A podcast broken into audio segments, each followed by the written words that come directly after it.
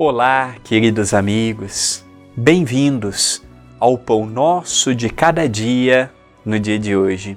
Eu, André Luiz Querini Vilar, convido a todos à reflexão em torno de uma frase de Isaac Newton, que viveu entre 1643 a 1729.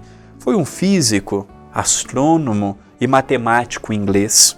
Seus trabalhos sobre a formação das três leis do movimento levou à lei da gravitação universal, a composição da luz branca, conduziram à moderna física ótica. Na matemática, ele lançou os fundamentos do cálculo infinitesimal.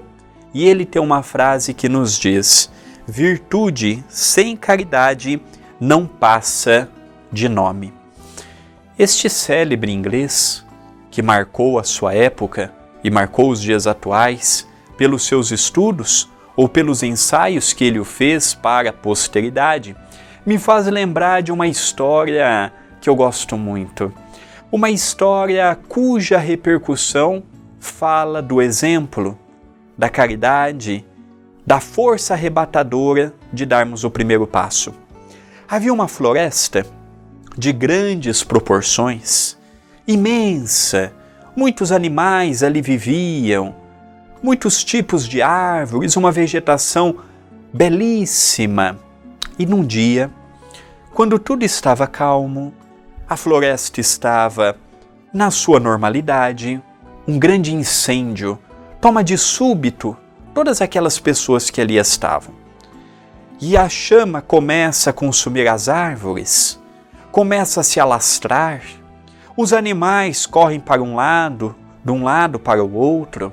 As aves voam sem qualquer direção. Os animais estavam perdidos. O que fazer? Como lidar nesta situação, neste desafio, neste momento em que estamos? De repente, havia um beija-flor, em Portugal conhecido como colibri, e este beija-flor ia de um lado para o outro, o macaco achou aquilo muito engraçado e acompanhou os olhos para o movimento do beija-flor. Reparou o macaco que o beija-flor ele ia até um lago, pegava duas, três, quatro gotinhas de água conforme o seu biquinho era comportava, ia até a chama e ali tacava. E assim foi várias viagens.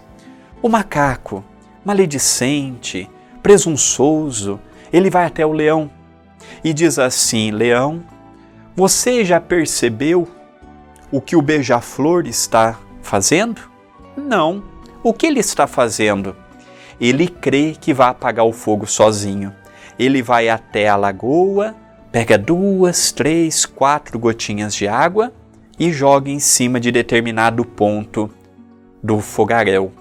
Ambos deram uma risada sarcástica, vendo aquela situação com muita, com muita, com muita ênfase de humor. Até que o leão diz assim: Macaco, chame por gentileza o beija-flor aqui. Na primeira vez que o macaco viu o beija-flor novamente, disse assim: Olha, beija-flor, o leão está te chamando. O beija-flor, humilde, solícito, vai até o leão sem qualquer presunção, sem qualquer arrogância, muito pelo contrário, vai humildemente e pergunta: Leão, me chamastes? Perfeitamente. O que você pensa que está fazendo? E ele narrou: Eu vou até a lagoa, pego duas, três, quatro gotinhas de água e toco em determinado ponto específico do fogo. E ali o leão diz assim num tom sarcástico: E você crê que vai apagar o fogo, você deste tamanho, levando três, quatro gotinhas de água? E ambos, o macaco e o leão, dão uma risada sarcástica. O beija-flor, muito sereno, muito tranquilo, diz assim: Eu não sei se apagarei o fogo, mas eu faço a parte que me compete. E nós? Qual parte nós fazemos?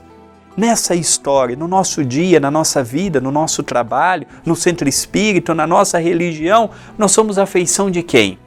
Do macaco? Do leão?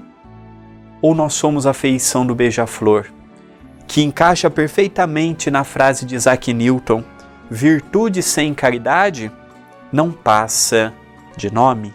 Pensemos nisto, mas pensemos agora.